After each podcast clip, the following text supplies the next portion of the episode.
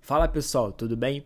Aqui quem fala é o Leandro e antes que você comece a ouvir esse podcast, eu queria te dar um recado.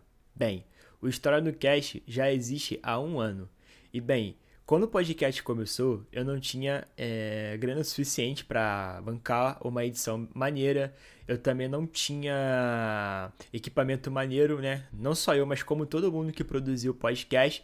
Então, isso fazia com que o podcast ficasse com uma qualidade de áudio bem baixa. Bem, por que, que eu tô querendo te dizer isso? Porque eu sei que muita gente que vem escutar o podcast, escuta o primeiro episódio, fica decepcionado, né, pela qualidade do áudio, que realmente é bem ruim, e para de ouvir. Mas eu tô aqui para te dizer que a partir do episódio 45, a qualidade de áudio e a edição ficam muito boas. Não vou dizer que fica impecável, né, porque a gente sempre tem que melhorar mais e mais. Contudo, a partir do episódio 45, a qualidade do áudio melhora absurdamente. Bem, se você não acredita, faz o teste aí e, e clica no episódio e escuta.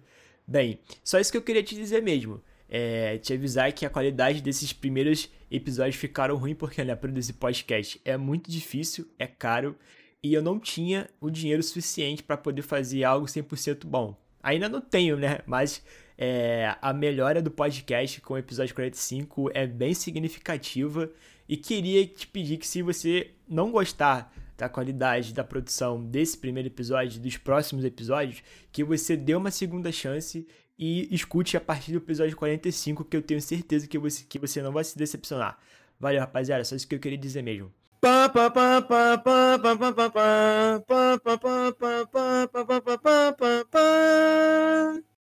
Fala rapaziada, estamos aqui para mais um episódio do História no Cast, que é o primeiro desse ano de 2020 e que tudo indica também pode ser o último, dependendo do que acontecer aí nessas próximas semanas.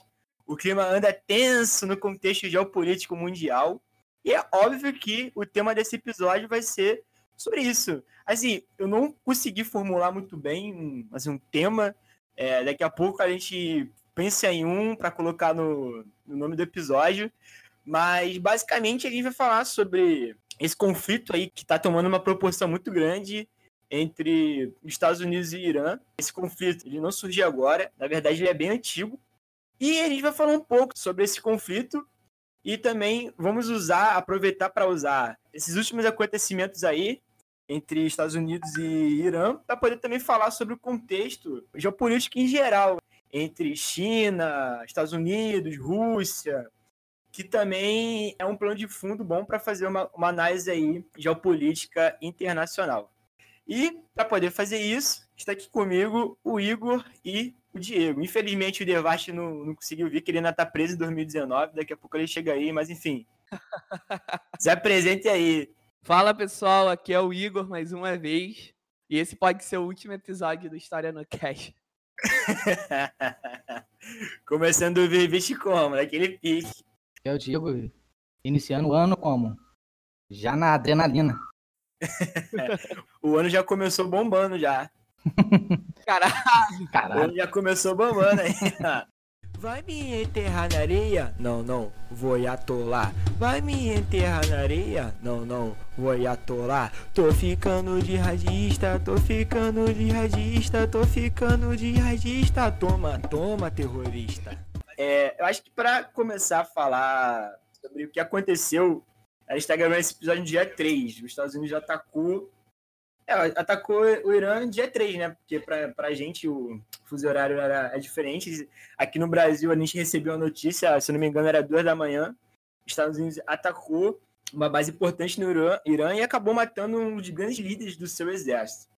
Mas, então, como é que esse conflito ele surge entre os Estados Unidos e o Irã? Bem, esse conflito ele começa ali no final da Segunda Guerra Mundial, no início da Guerra Fria, e eu acho que o marco de tudo é quando o Irã ele nacionaliza uma empresa de petróleo, que no caso era uma, uma empresa de petróleo britânica. E obviamente isso deu uma merda muito grande. E para quem não sabe também, o Irã é uma das maiores um dos maiores postos de petróleo do mundo, entre os 10 países ali. Eu não, eu não me lembro agora qual posição que o Irã se encontra, mas provavelmente ele está ali entre os 10 países. E por conta disso, é, o Irã ele sofre um golpe em 1951 que, obviamente, teve dedo do, da Inglaterra, mas muito mais do, dos Estados Unidos. E, ou seja, esse golpe ele é financiado pelos Estados Unidos. Em 1953, a gente tem representantes eleitos ali, esses eleitos aí com muitas aspas, e com a ajuda dos Estados Unidos, obviamente. E a gente tem ali a ascensão do chá, que é uma espécie de rei. Ele chegou no, no poder com plenos poderes e ele estabelece uma autocracia no Irã. É, se eu não me engano, o nome desse chá era Reza Pahlavi. Acho que é basicamente assim como se pronuncia. E, bem, obviamente a gente não precisa dizer que, se, que esse governo do Reza Pahlavi atendeu os interesses do, dos Estados Unidos. É, nesse contexto, né, na década de 70, a desigualdade ela começa a crescer muito. E à medida que essa desigualdade ela ia aumentando cada vez mais, o, país também sofria um processo de ocidentalização. Então, aqui, eu acho que esses dois pontos são muito importantes: a questão da ocidentalização e a questão da desigualdade. Por quê? A desigualdade ela, ela acabava, obviamente, afetando, afetando o interior do país, que era a parte mais pobre, e a questão da nacionalização ela vinha muito no ambiente universitário, é por motivos óbvios. Então ali a gente começou a ter é, movimentos é, nacionalistas. E assim é difícil explicar esses movimentos que aconteceram nessa época, porque é, basicamente era ali em 2013, assim, eu posso estar cometendo um puta anacronismo, mas assim, é mais para tentar mostrar para vocês que essas manifestações, essas manifestações que começaram a ocorrer tinha de tudo um pouco. Tinha a galera que tava puta porque o país estava começando a se ocidentalizar, ou seja, estava começando a perder alguns dogmas religiosos. Por exemplo, nessa época as mulheres elas pararam de usar. É jihad que fala, pessoal? O véu? Ah, tem vários nomes. É, tem vários, tem vários nomes, cara. Tem vários nomes, mas enfim, a galera entendeu. Aquele véu que a galera coloca, na, aquelas, que as mulheres colocam na cabeça. E tinha muito, isso estava incomodando muita gente, e também tinha gente ali que estava nesses, protestos, não por conta da questão religiosa em si, mas por questão é uma questão nacionalista, uma questão de desigualdade social. Inclusive, tinha muitos, é, muitas pessoas de esquerda dentro dessas manifestações. Bem, e com isso, em 1979, eclodiu é, um golpe. O Irã sofre um, go um golpe e os Ayatollah eles assumem o poder. O Ayatollah é uma espécie de líder religioso, que ele é muito respeitado. É, não sei se é no contexto do Irã ou se é no contexto da religião islâmica. Inclusive, quando eu vi esse nome, Ayatollah, eu só consegui pensar na música Vai Me Enterrar na Areia. Ai, não, vai me atolar. Caraca. o Ayatollah é um líder xiita. Isso aí. Ele é um líder religioso xiita em qualquer, em qualquer região. Beleza. Inclusive, né, essa questão de falar de xiita, é importante dizer que no Irã, a maioria, quase todo mundo da população, segue a linha xiita do islamismo e no mundo, assim, em geral, os xiitas eles são minoria. E também é muito importante dizer que os iranianos eles não são árabes, eles são persas. É, alguém pode me explicar aí, explicar a diferença entre, é, por exemplo, um árabe e um islã? Um árabe e islã? É, um, um árabe, uma pessoa árabe e uma pessoa islã, ou um árabe, árabe e islã. o árabe é uma etnia, né? O islã é religião. Isso aí. Então, é, muita gente não sabe disso, mas é importante a gente dizer isso, porque essa questão das, da etnia também envolve conflitos ali internos entre esses países. A gente pode ver os, o próprio Iraque, que era de, de maioria sunita ali na época do Saddam Hussein, e os curdos que moravam no Iraque, eles eram minorias, eles sofriam perseguição do governo do Saddam Hussein. Inclusive, isso deu palco para surgimento do Estado Islâmico, mas mais para frente a gente fala um pouco sobre isso. Mas enfim, para resumir aqui, eu tô falando pra caralho, como sempre. Para fazer um resumão aí do que eu tava falando, os ayatollahs assumem o poder, na época é o Khomeini, e eles estabelecem um novo regime. E durante esse estabelecimento desse novo governo, a revolução prega que o, o maior inimigo da pátria são os Estados Unidos. Inclusive, a galera que estava lá na embaixada durante essa revolução, eles ficaram lá sequestrados por um ano. Então, a gente já vê que, tipo, o Irã já começa a ter ali uma, a ter uma péssima relação com os Estados Unidos, e com motivos, né? Os caras os motivos deles. Mas, enfim, com tudo isso acontecendo, é, obviamente, o Irã ele abalou a estrutura geopolítica no Oriente Médio. Isso acabou influenciando outros países. E o Iraque não, não viu isso com bons olhos. O Saddam Hussein pensou, pô, essa revolução pode chegar aqui, eu posso perder meu poder. Então, o Saddam Hussein com o Iraque. Olha, olha como é que é engraçado, né, cara? Assim, para quem não entende muito do assunto, falando, ah, mas o Saddam Hussein ele era aliado dos Estados Unidos, sim. Ele era aliado dos Estados Unidos, assim como o Osama Bin Laden também era, mas enfim. Várias, várias galera da, daquela região era aliados também. Sim, é, e foram se tornando inimigos. Aí a gente teve uma, uma guerra entre o Irã e uma guerra entre, uma guerra entre o Irã e o Iraque, que durou sete anos.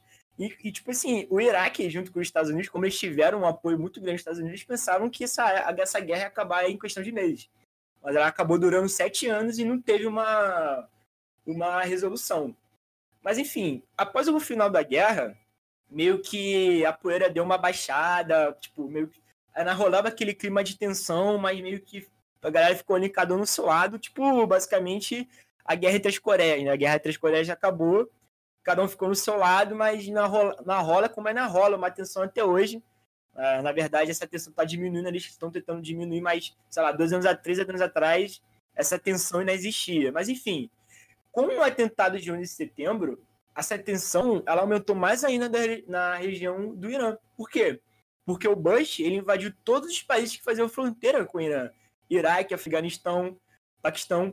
E, e diante desse fato, o presidente da época que isso aconteceu... Assim, gente, a questão de governo do, do Irã é um pouco complicada, não, não, vou entrar aqui nesse mérito, mas enfim, além de ter o Ayatollah, também tem o presidente que na, nessa época era o Mahan, Ma, caralho, você fala, fala esse nome.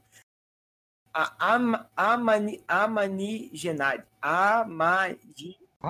Isso, é. isso aí. Enfim, é, diante dessa ameaça de uma possível invasão, ele começou a avançar com um programa nuclear. É, em 2013, esse programa ele foi meio que cancelado, como a galera do Twitter faz, cancela as pessoas. É, se firmou um acordo na ONU, no Conselho de Segurança, que tem as maiores potências do mundo, que vocês sabem bem quem são. E o programa nuclear do Irã começou a ser desabilitado. Porém, com a eleição do Trump, essa questão do tratado começa a ter uma nova ótica. O Trump sempre deixou claro que não gostava desse tratado. Ele, inclusive, disse que foi um dos piores tratados que os Estados Unidos assinou. E, enfim, ele não está lutando nem para acabar, para revogar esse tratado e bem que meio que culminou nisso que a gente está aqui agora. Né? E só para finalizar, também é importante dizer que por mais que o Irã tenha tropas espalhadas ali pela região, eles financiam grupos que os especialistas tratam como grupos terroristas, mas aí é uma opinião bem, bem complexa, eu não vou entrar nesse método. Mas, por exemplo, eles apoiam grupos como o Hezbollah. E, assim, diversos grupos que estão por ali, naquela região de Afeganistão, Iraque, Paquistão, e o problema é que isso também já entra em conflito direto, conflito geopolítico direto com a Arábia Saudita, que está ali do lado e é importante citar que é um aliado dos Estados Unidos. É, mas enfim, já falei pra caralho, não vou falar mais nada, vou passar a palavra para vocês. Assim, eu acho interessante é, quando a gente vai debater essas, essas questões do Oriente Médio, que nem, da mesma forma que tem a diferença que o Leandro falou aí sobre a questão do árabe e do islã, do muçulmano, que muita gente une como se fosse a mesma coisa, e que um é referente à etnia, né, ao povo, e o outro tá, é mais é referente à religião, às práticas religiosas. É também interessante a gente ver o, aquela diferença entre o xiita e o sunita, que a gente até mencionou ali agora, que muita gente não sabe e durante um bom tempo eh, criou-se até um, um, termo popular que o cara fala quando o maluco é muito, se defende muito um discurso, alguma coisa, que o cara fala, pô, o maluco é muito xiita. Vocês já ouviram essa expressão, não? Sim, sim, sim. E é um equívoco, assim, é uma forma de preconceito, de certa forma. Porque a diferença assim, fundamental entre um xiita e um sunita é que o xiita ele acredita na hereditariedade de Maomé em relação à sucessão no poder. Ele acredita que quem deveria assumir o poder nos, em determinados locais de governo muçulmano, e xiita, obviamente, são aqueles que sucederam Maomé, ou seja, ligados a, a, a, essa hierarquia. E os sunitas não, eles acham que depois de Maomé, os representantes devem ser eleitos pelas comunidades dos fiéis, ou seja, são, a grosso modo, levemente mais democráticos. Só que coloca-se como se o xiita fosse o cara, o cara que fosse ortodoxo pra caramba, e não é assim que funciona. Sim, sim. E isso parte muito do quê? Por exemplo, a maioria sunita, assim que seriam os, os muçulmanos mais brandos, né, de acordo com essa linha de raciocínio, coincidentemente ou não, estão na Arábia Saudita, grande aliada de quem? Estados Unidos. Estados Unidos. E a maioria xiita vem de onde? Do Irã. Irã, pois é. eu, eu, acho que é o único país que tem maioria xiita, assim, de todos do Oriente Médio. É o único país. É, é, é o que tem. É porque os, os xiitas são minoria, assim. Sim, todos os países. Eu acho que 90% é sunita, se não me engano, assim, do, no, no total. Sim, sim. É 90%, eu lembro do Berrial falando. É, 90% se não me engano é, é sunita.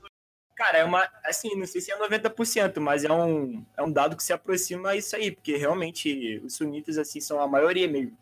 É, eu não, eu, se não me engano, é 90% mesmo. Eu vi num, num artigo sobre. Eu tava lendo sobre a Palestina, que fala também da, sobre essa questão do muçulmano e tal. E se não me engano, é 90% mesmo. É um bagulho, assim, avassaladoramente diferente, de, de, distante. E, e, os outros, sim, compensação, né? As chiitas, obviamente, são 10% só do, dos muçulmanos. Então, essa fama dos, camaradas serem ortodoxos e tudo mais, até corrobora para que eles sejam vistos muitas vezes como aqueles muçulmanos que são terroristas, né? Que são adeptos de é, partidos de, de extremistas, que praticam atos de terrorismo, até na questão que você falou que não ia tocar nessa questão, como são tratados os grupos e tal. Muitos grupos, como a OLP, como o próprio Hezbollah, eles são tratados, assim, no meio dos muçulmanos dos árabes, eles são partidos.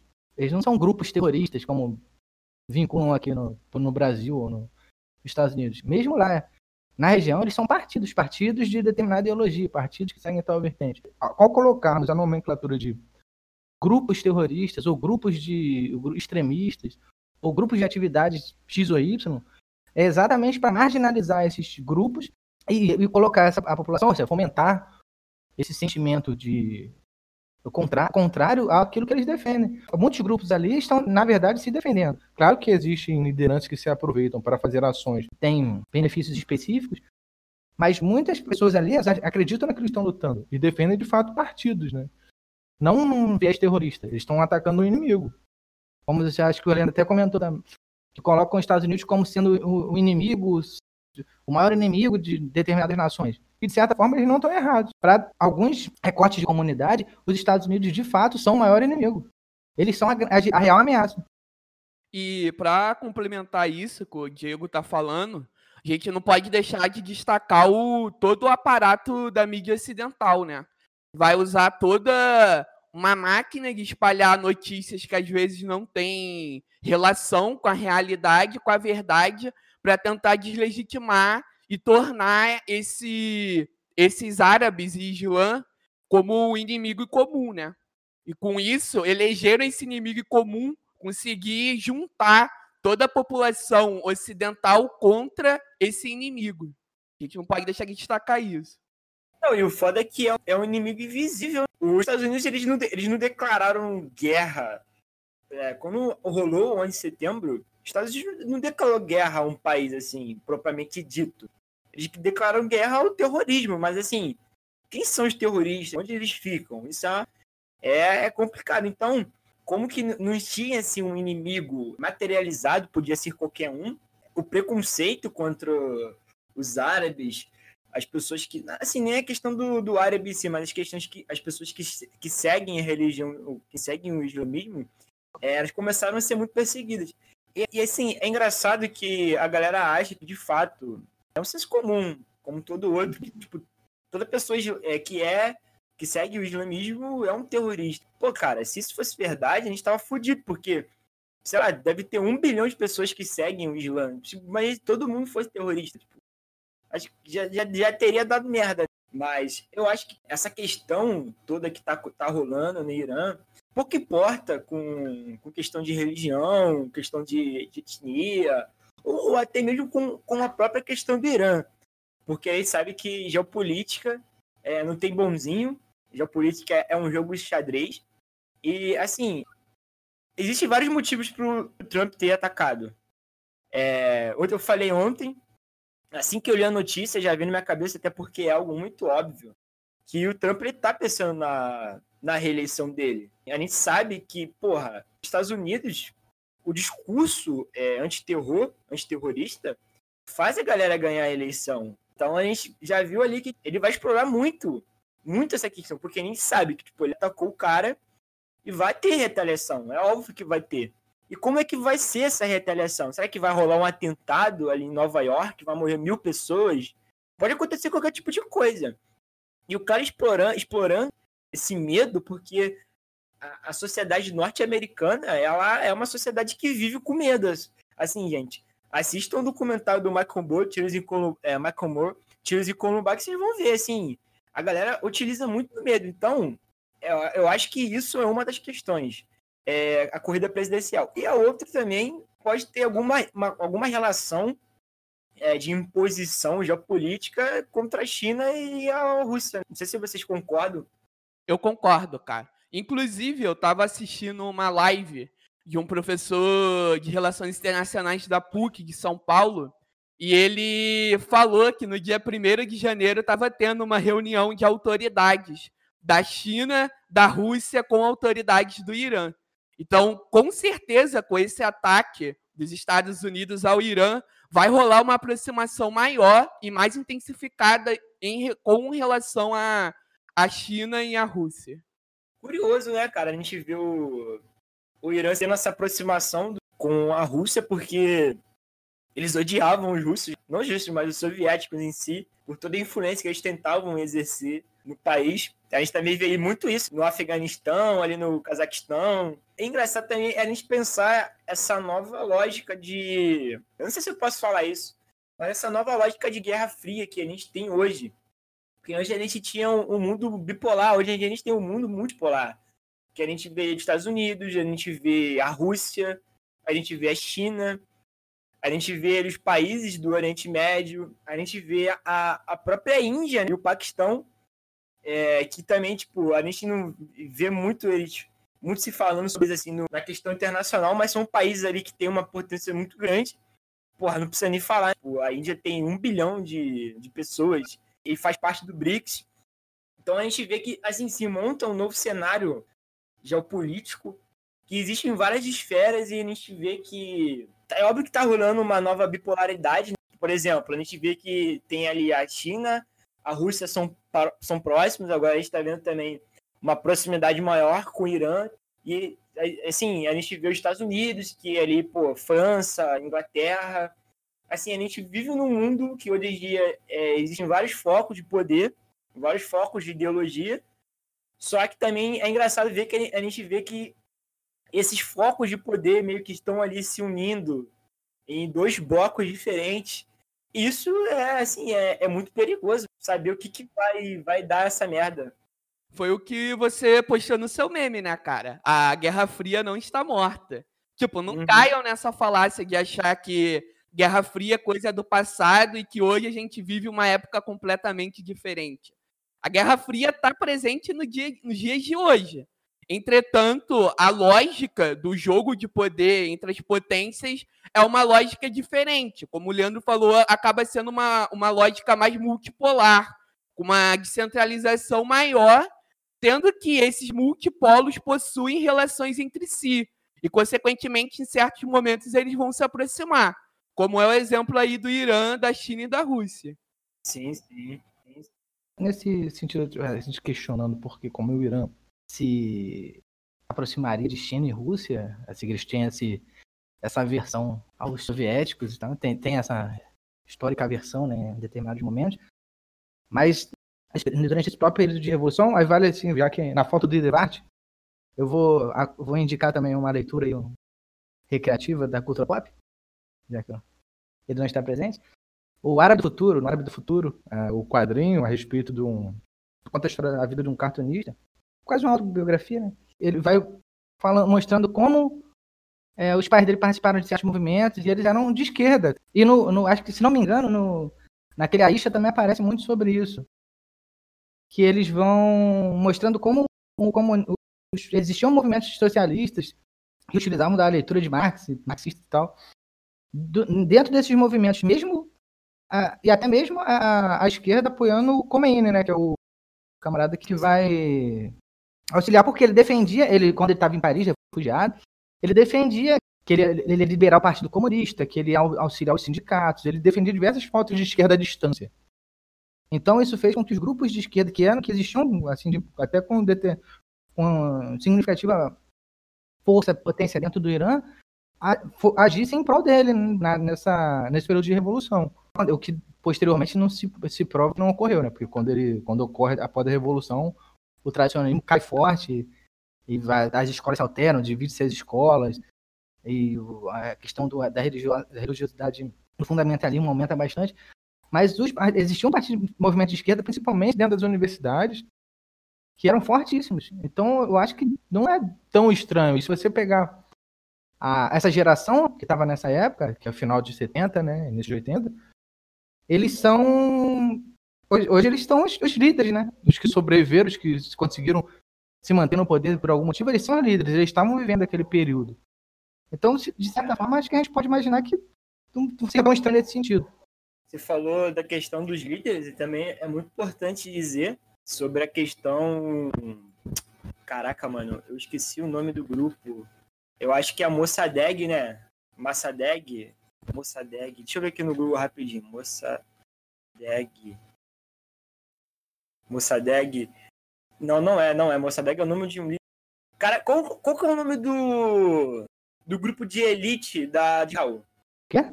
O grupo de elite de Israel que assassinou um monte de gente. Ah, de, do, do exército? Isso, é um grupo de elite, como se fosse a CIA. Pô, esqueci. Eu sei disso. No pior que eu sei do que você tava falando, eu esqueci também o nome desse. Eu não, não lembro também. Caralho, mano. Puta que pariu, cara. Eu, vou, eu tenho que falar sobre isso porque, tipo assim, enquanto eu não lembro o nome. Vai falando aí que quando voltar a gente. É, sim, sim, sim, sim. É, esse grupo, que é, é basicamente a CIA ali de Israel, eles assassinaram vários líderes, assim, de, de países chaves do, ali do Oriente Médio, justamente para meio que, que, que, matar essas lideranças. Cara, se eu não me engano, eles mataram um líder muito importante do Irã, cara. E eu tava vendo que tem uma notícia aí meio antiga de que o Irã falou que simplesmente ia destruir o Estado de Israel, ia aniquilar o Estado de Israel por conta dessa questão. Mano, na moral, como é que não vem a porra do nome, velho? Eu tô muito puto, cara. É, é o Mossad? Cara, começa com M, mano. É Mossad, né? Mossad, acho que é. Isso, é isso, é Mossad, é isso, isso, isso, isso, isso. Enfim, um, inclusive, gente, tem um documentário na Netflix sobre o Mossad, que é, é, acho que sem, são cinco episódios, de cada um tem uma hora mais ou menos, que eles entrevistam várias lideranças, assim, de, do grupo de, de desse grupo de elite que atuavam na, na época chave ali do grupo, que era entre ali 60, 70. E, e isso é uma curiosidade, uma curiosidade muito engraçada, que teve um, um, um dos maiores nazistas, chave do, do Terceiro Reich, ele, ele trabalhou com, com o Mossad, cara. Assim, bagulho bizarro. Ele, inclusive, ele trabalhou junto com o Raf, acho que é Raf Eitan o nome dele. O nome dele, cara, eu lembro o nome do maluco, mas não lembro o nome do, do grupo. Do grupo, que era bem mais fácil que é muito, bem mais fácil. Enfim, ele trabalhou, cara. Inclusive, esse Ralph ele foi um dos responsáveis pela captura do Eichmann, Adolf Eichmann, que foi é, o arquiteto do, do Holocausto. E ele trabalhou, esse ex-nazista, o nome dele era Otto Skovrzen, sei lá. Tipo, Otto, fala Otto, foda-se. tipo, você escrever no, no, no, Google, Otto e Raf, Raf mesmo, R-A-F-I, Eitan, E-I-T-A-N, e você escrever Otto, provavelmente vai ver. É, esse Otto, ele era, ele era oficial da, da SS. Inclusive, cara, ele já foi considerado, tipo, um dos homens mais perigosos da Europa. E ele foi contratado pelo Mossad para ajudar no assassinato de um cientista alemão que estava trabalhando no Egito para poder construir armas ali pro, pro Egito, né? Obviamente. É, o Mossad, cara, atuou assassinando vários líderes ali do Oriente Médio, assim, pessoas extremamente importantes para determinar esse país. E Israel deve estar com, cu na mão, cara, com essa merda aí, tipo, porque a gente viu que, como eu tinha dito antes, né, o Irã interrompeu, interrompeu o seu processo de, de criar uma bomba atômica, uma arma nuclear.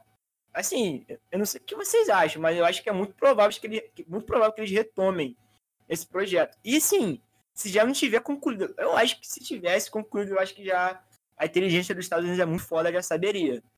Mas supondo que não não esteja pronto, eu acho que os caras vão, vão dar procedimento aí, ainda mais tendo suporte do, da China e da Rússia. A coisa vai apertar para Israel, hein, rapaziada? Não, e se eles retornar, retomarem o, o programa nuclear, é o pretexto perfeito que o Donald Trump quer, cara. Para alimentar a narrativa dele, de que existe, de que os Estados Unidos é o bem e o Irã fomenta todo tipo de mal que ele tem que combater ele, de qualquer forma. E isso gera a circunstância perfeita para ele movimentar sua máquina eleitoral e quem sabe aí conseguir ganhar as eleições, mano. Só fazer um adendo que eu lembrei agora. Quando eu falei o negócio do árabe do futuro e do, do mundialista, é no mundialista que tem essa parada do Irã que fala sobre os movimentos que marxistas e tudo mais. Só, é, só para dar essa retomada, para dar a dica certa. E o nessa questão da bomba atômica, da, das armas, na verdade, das armas nucleares, bomba atômica, e demais armas, né? É, tecnológicas, tecnologia avançada. Porque, no Iraque não era nessa questão, era questão de bombas é, químicas, armas químicas e tal. Aí fica até meio complicado a gente saber como é que isso vem ocorrendo, porque isso é, esse discurso é muito utilizado para legitimar determinados ataques a algumas regiões. Às vezes, previamente, fala, pô, eles estão desenvolvendo armas nucleares ou armas de armas químicas, etc. E usa isso como pretexto para diversas atividades de guerra, principalmente dos Estados Unidos, a Europa também, porque a gente fala muito dos Estados Unidos. Só que Inglaterra, França e demais aliados ali da, da Europa agem de maneira bem semelhante. A gente não pode também esquecer que não é só os Estados Unidos nesse jogo contra o, a população árabe. Até na questão de imigração, esses novos discursos que surgem devido às imigrações, que são fruto desses conflitos, é, também não são. Esse papel não é feito só pelos Estados Unidos, também pela Europa. Né? Não, isso remete à ideia de multipolaridade que o Leandro havia falado anteriormente. Não é somente um polo todo concentrado nos Estados Unidos. Você vai ter diferentes polos ali que vão se opor ao Oriente Médio e por razões e circunstâncias diferentes. Ah, sim, sim. Vai me enterrar na areia? Não, não, vou atolar. Vai me enterrar na areia? Não, não, vou atolar. Tô ficando de radista, tô ficando de radista, tô ficando de radista. Toma, toma, terrorista. Entrando na questão que virou meme também né, no, nas redes sociais, que é a questão da, da, de uma possível terceira guerra mundial. É, é muito engraçado você ficar vendo a, o que as pessoas estão comentando, a gente vê assim, muita gente com medo real. É, tipo, e você vê gente meio que meio que quer destratar, tipo, ah, você, você é burro, você, tipo, caralho, não vai ter guerra nenhuma. E, assim, é muito engraçado. É, por que, que é muito engraçado você ver isso? Porque, tipo assim, parece o cara, a pessoa, ela realmente acha que é, é impossível que isso aconteça supostamente por conta do mercado financeiro internacional. Assim, eu acho que é muito inocente pensar dessa maneira, justamente porque a gente, por exemplo, a galera trata o mercado como Deus, a gente vê, e não é porque o mercado disse que quando o Bolsonaro foi eleito, o dólar vai, pode chegar a 2,50. E, assim, é engraçado a gente ver essa, essas análises tiradas da bunda se baseando em cima de mercado. Só que tem um conceito muito importante para trazer aqui, para poder falar sobre uma possível guerra, que é a armadilha de Tucídides. A armadilha de Tucídides. Bem, gente. Tucídides. Tucídides. Isso, Tucídides. Bem, gente, o que, que é, é, esse conceito? É um conceito que, foi, que é um padrão assim, bem recorrente na, na história é, do mundo. Bem, é, nos últimos 500 anos, aconteceram 16 casos de que uma nação que estava ascendendo ao poder que aqui a gente pode colocar como a China, que essa nação ela perturbou a posição de Estado que até então era dominante. E nesses 16 casos, é, em 12 desses 16 casos, o resultado foi uma guerra. É, assim, se a gente for analisar, existe uma guerra entre China e Estados Unidos, que é uma, uma guerra comercial. Isso já é uma realidade. Óbvio que em um momento ou outro a gente tem ali essa realidade ela se torna um pouco mais amena, mas a gente vê que em outros momentos essa realidade se complica mais um pouco. E essa relação conturbada é, entre essas duas potências, elas vêm mudando radicalmente a forma como o mercado se comporta, que é o que eu estava falando um pouco agora.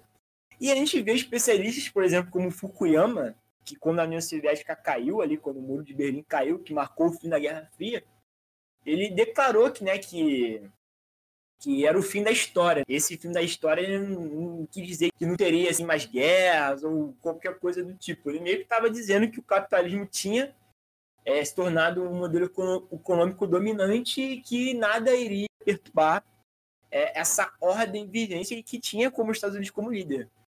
É, mas, inclusive, ele mudou de ideia. O Fukuyama, ele é um neoliberal, é um dos neoliberais mais famosos aí do, do mundo. E ele meio que, na última entrevista que ele deu, eu esqueci. Última não, tem um tempo já que ele deu essa entrevista. Eu esqueci para qual veículo foi, de informação foi. Ele disse que ele estava equivocado com esse fim da história. E, pô, ele acha possível que, que aconteça a, algum conflito a, entre a China e os Estados Unidos. E, se, é, também a gente pode falar um pouco sobre é, a questão do cientista político Krutov, é Krutakov, Krutakov, Krutakov. Deve ser assim que se pronuncia, mas enfim. É, e ele diz né, que tipo, esse confronto entre a China e os Estados Unidos ele vai se seguir, ele vai seguir crescendo à medida que tipo, ambas partes se preparam para uma guerra possível. E bem, basicamente o que ele está dizendo é, gente, vai chegar uma hora que a gente está vendo que existe esses embates, esses embates, mas esses embates eles meio que conseguem se resolver ali e aqui e ali. Só que, tipo assim, para os Estados Unidos conseguir, se eles, se eles desejarem a todo a qualquer custo manter sua hegemonia mundial, basicamente o que esse cientista político falou é que uma guerra é iminente. E basicamente a visão do Fukuyama sobre, sobre essa, essa iminente guerra é que ela aconteça em algum outro território. Eu peguei aqui um trecho da, da entrevista que ele deu e vou falar aqui. Abre aspas. Eu acho que as pessoas seriam muito tolas para descartar isso. Eu posso pensar em muitos cenários pelos quais tal guerra poderia começar. Eu não acho que seria um ataque deliberado de um país para o outro como a Alemanha invadindo a Polônia em 1939. É mais provável que saia de um conflito local, por exemplo, sobre Taiwan, sobre a Coreia do Norte, ou possivelmente o um confronto no Mar do Sul da China, que também tem problemas geopolíticos muito fortes.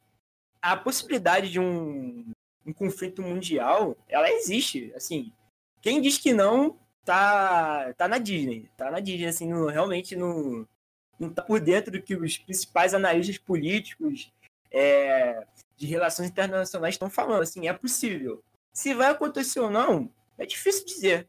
Não sei o que vocês pensam. Eu penso, eu acho o seguinte, a, essa questão da essa possibilidade de guerra, eu, quando nós tratamos de seres humanos, a gente não pode descartar nenhum tipo de subjetividade. Então, descartar por completo a possibilidade assim, de um tipo de algum tipo de conflito direto, armado, etc eu acho complicado. Eu acho, eu acho que as chances são pequenas. Se acontecer, porque eu, na verdade existem, vem ocorrendo pequenos conflitos. Só que as grandes nações utilizam de territórios que não de, de maneira que não prejudiquem diretamente seu povo para exercer esses conflitos. O que ocorre no Oriente Médio é isso. O Oriente Médio nada mais é do que um campo de batalha de, dessas potências mundiais, entendeu? Ah, com certeza. Cara, assim, eu acho que um conflito direto assim não faz nem sentido, porque, por exemplo, se os Estados Unidos destrói a China hoje, o mundo acaba. Assim. E vice-versa, né? Vai, é, vice-versa. Vai, tipo, vai ser realmente, gente, vai, vai virar The Walking Dead, cara. Tipo, a, a economia global acabou. Vai ser tudo destruído e, tipo, vai dar uma merda do caralho. Isso vai, tipo, Brasil, é, Rússia, tipo, se o Brasil ou a Rússia, os dois países também sumirem assim do mapa, cara, caralho, mano, fudeu. Assim, óbvio que o Brasil é, não é a mesma proporção. Mas, porra, cara, eu acho que na questão da, da China é pior ainda, porque, tipo, caralho, meu irmão, é um bilhão, cara, de pessoas. Imagina o que, que é um bilhão de pessoas a menos é, produzindo e consumindo. Caralho, isso, assim, não tem como, sabe? Não tem como. E ainda tem a possibilidade de guerra nuclear, né, cara? Que se tiver. Não, cara, eu acho que, assim, eu acho que guerra nuclear, assim, eu acho um pouco mais complicado, mas é óbvio, igual o Diego falou, a gente não pode descartar a subjetividade.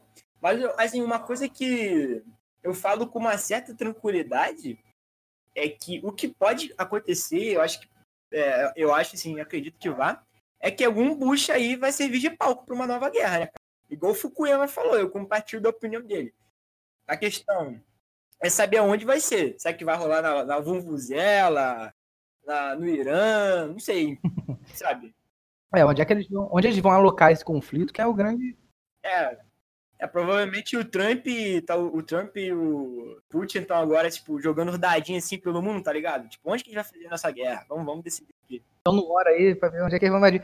Mas é, a maior chance é que continue ocorrendo durante um bom tempo no Oriente Médio, pelo menos é o que a gente consegue observar nesse momento. Agora a gente tá pagando de comentarista político aí, mas tá beleza. Daqui a pouco a Globo News tá chamando a gente aí. mas assim, pelo que se observa e pelo contexto histórico mais contemporâneo, década de 70, de evoluções daqueles países, as tomadas de poder, troca de poder constante, é o mais provável que realmente continue ocorrendo durante um bom tempo ali. Só que, a meu ver, existe a possibilidade, e não uma possibilidade alarmista, dela irem, de irem para outra, outra região, inclusive até a América Latina. Ah, com certeza. Essa região pode ser utilizada como palco para esses conflitos. Não de, com a magnitude que tem no Oriente Médio, mas de certa forma pode ser utilizada também. Como já foi, né, no passado. Ah, com certeza. Cara, tem um, um documentário que eu assisti hoje, eu achei muito interessante, que ele se chama Bitter Lake. É um documentário que ele vai citar diferentes exemplos de como governos de superpotência se apropriam de narrativas para poder satisfazer seus interesses geopolíticos e globais. Esse documentário, com vocês falando sobre a possibilidade de ter um conflito maior ou não, eu penso da seguinte forma: se houver uma circunstância global para que ocorra um conflito em grande amplitude e os governos super, das superpotências quiserem se apropriar dessa circunstância para produzir uma narrativa, se for do interesse deles, para mim vai ter uma guerra sim, cara. Eu sou bem niilista a respeito dessa possibilidade ou não de ter um conflito maior. Ah, cara, tudo, tudo tá se encaminhando para isso mesmo, né, cara? A gente tá vendo que, que cada vez mais existe uma tensão. Inclusive, é interessante que, que essa tensão ela acaba partindo dos Estados Unidos. Assim, por motivos óbvios. Os motivos são muito óbvios. Primeiro, é, já é quase consenso entre os, entre os economistas que a economia chinesa vai superar a economia dos Estados Unidos vai se tornar a maior potência econômica do mundo, tanto pela questão militar. Hoje, assim, hoje, hoje, hoje, a, os Estados Unidos ele não é a maior potência militar do mundo. Só que a gente vê que daqui a dois, três anos, cara, isso não, não vai ser mais realidade. Assim, por exemplo, se você juntar China e Rússia, cara, é difícil você ver um cenário de que Estados Unidos vença essa guerra, por, por mais que, sei lá, junto com a OTAN, tipo, é óbvio que a OTAN tem um, um condicionamento militar grande, muito forte, só que, assim, será que de fato a OTAN vai atuar ao lado dos Estados Unidos. Assim, é, assim, é, é, é muito é, é, é, complicado. Mas se você for analisar tipo, individualmente, a gente vê que à medida do que o tempo passa, a gente vê os Estados Unidos perdendo poder econômico e poder militar para a China. Assim, a Rússia, tipo, tá muito longe de, de conseguir qualquer, superar os Estados Unidos em qualquer ponto a, a não ser o militar. Agora, em questão de economia, é, em questão econômica militar, a gente vê que, tipo, a China tá, assim, cara, tá, tá bizarra. A gente vê, por exemplo, League of Legends, pra quem joga League of Legends. Pô, League of Legends, a, Biz a Blizzard é de uma empresa chinesa, cara. Tipo, os maiores jogos assim, do mundo, a gente vê que estão ali na China. É, o Xiaomi, que inclusive bota a Apple pra mamar, é, tá, também é da empresa chinesa, e a gente vê que os Estados Unidos, pô, os caras estão surtando, né? Tipo, porra, a gente não pode deixar os caras ter mercado, a Xiaomi ter mercado aqui nos Estados Unidos, sabe? É, os caras estão com medo. E é por isso que a gente vê que é, essas iniciativas, elas estão desse, desse, de aprofundamento dessas tensões regionais, elas, elas partem dos Estados Unidos e, porra, por motivos óbvios, como os que eu acabei de citar. Eu não acho que isso tem muito a ver com a personalidade do Trump, não acho que, por conta dele ser um pouco fora do, do normal, né? um pouco fora de si, né? Um, po, um pouquinho noia. Eu acho que eu acho que era inevitável que qualquer presidente ali tomasse esse tipo de medida, porque tipo, os Estados Unidos eles querem, cara, se manter como os donos do mundo. É sim, sempre foi assim. Roma foi assim. Qualquer império, né? Os Estados Unidos é um império. Então, acho que eles vão fazer de tudo para poder mandar no mundo, continuar mandando, né? Até jogar uma bomba aí. O que, uma, uma parada que eu não sei se vocês tiveram. Vocês tiveram com, com Alexandre Forte, professor de contemporâneo. Não, não, não, não. Ele fala uma parada muito interessante a respeito dessa questão econômica do, dos Estados Unidos e China. O que ele diz? Ele diz que a gente observa agora os Estados Unidos como uma potência e a China como é, um país querendo tomar essa posição dos Estados Unidos. Mas a realidade é que durante 3 mil anos, 4 mil anos, a China foi a maior potência econômica do mundo. Os Estados Unidos é uma potência do mundo há menos de 100 anos. Sim, sim, é verdade. A China sempre foi, uma, até, até diante do Império Romano, a China era uma potência é, tanto territorial quanto econômica muito maior que o Império Romano já foi. É porque a gente estuda a história nessa visão eurocêntrica. A gente estuda o Império Romano, mas os impérios do Oriente ali, eles sempre foram extremamente mais ricos. É gigante. A, a Revolução Industrial que colocou a primeira Inglaterra nessa, nesse local de potência econômica e posteriormente deu lugar, depois das guerras, né, no período entre colocou os Estados Unidos nessa posição. Mesmo a gente estudando uma história bem eurocêntrica, mas volta e meia, ao longo do estudo de história, sempre o professor sempre cita, nossa, os comércios, o comércio do Oriente ele é muito forte. É, os países orientais são ricos, têm um comércio muito forte. Então isso dá base para o que o Diego falou, dessa hegemonia que a China exerceu ao longo da história. Cara, só está querendo, na verdade, o processo é de retomada desse poder econômico e da liderança econômica. A mesma coisa acontece no Oriente Médio essas grandes negociações que aconteciam ali durante o grande período, de que existia um comércio. Até quando a gente vai ler contos tipo da Sherazade, Mil Uma Noites, ou essas, essas histórias mais literárias daquela região, a gente sempre vê essa relação de comércio muito forte naquela região. E isso, esses povos sempre tiveram essa questão econômica muito atrelada à sua cultura. Só que a gente faz a leitura, a leitura industrial, toda ligada a esses modos de produção, e às vezes a gente ignora, e não é por coincidência, né, proposital da nossa formação, ignorar que esses países, do, até mesmo do, do Extremo Oriente, como a China, eram de fato as maiores potências econômicas durante milênios. Né? A gente também esqueceu de um pequeno detalhe para contribuir para o debate, que é a respeito de nós, como estudantes, é a gente sempre analisar a, as ações geopolíticas dos Estados Unidos, tendo também como perspectiva as condições políticas internas dos Estados Unidos. Recentemente, o Donald Trump está passando por um processo de impeachment. Ou seja, na Câmara dos Deputados ele foi impeachmentado e esse impeachment vai para o vai o Senado. Ah, os maiores especialistas falam que muito provavelmente o Donald Trump não vai ser impeachado pelo fato do Partido Republicano ter a maioria na, no Senado.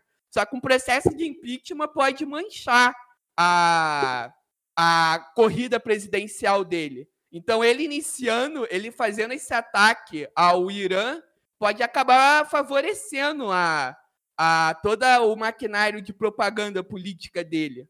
Pode acabar dando uma narrativa para ele que irá satisfazer toda a base eleitoral dele, que é aquele Estados Unidos, aquele norte-americano mais armamentista, conservador, e que, querendo ou não, reproduz estereótipos e preconceitos contra os países do Oriente Porra, Médio. viado, eu acho que já lançaram a bomba nuclear aí, viado. E a radiação afetou teu cérebro, porque eu, eu falei isso no começo do episódio, viado. Sério, mano? É porque tava cortando no início. Isso é o Ih, resumo. viado, fudeu, já começou a guerra já, viado. Já, ele, derreteu, viado. Porra, tava cortando muito, eu não ouvi. Foi lançou mal, Telecurso mano. 2000, mandou resumão no final. Aí, resumão, isso aí é a conclusão do episódio. Aí, já- É Então, a conclusão basicamente é isso aí, né, cara? É, vamos fazer o meme, vamos torcer pra não dar merda. E vamos e rir, vamos rir, porra. porque senão, meu irmão, se for pra chorar, fudeu. Isso aí, mano. Se for pra chorar, fudeu. Mas realmente, eu, eu, eu tenho quase certeza que já começou, cara. O, o bombardeio, porque, porra, viado, tu falou tudo que eu falei. O Igor é o palestrinha aí do podcast. Qual é, cara? O caralho. Ai, meu Deus do céu.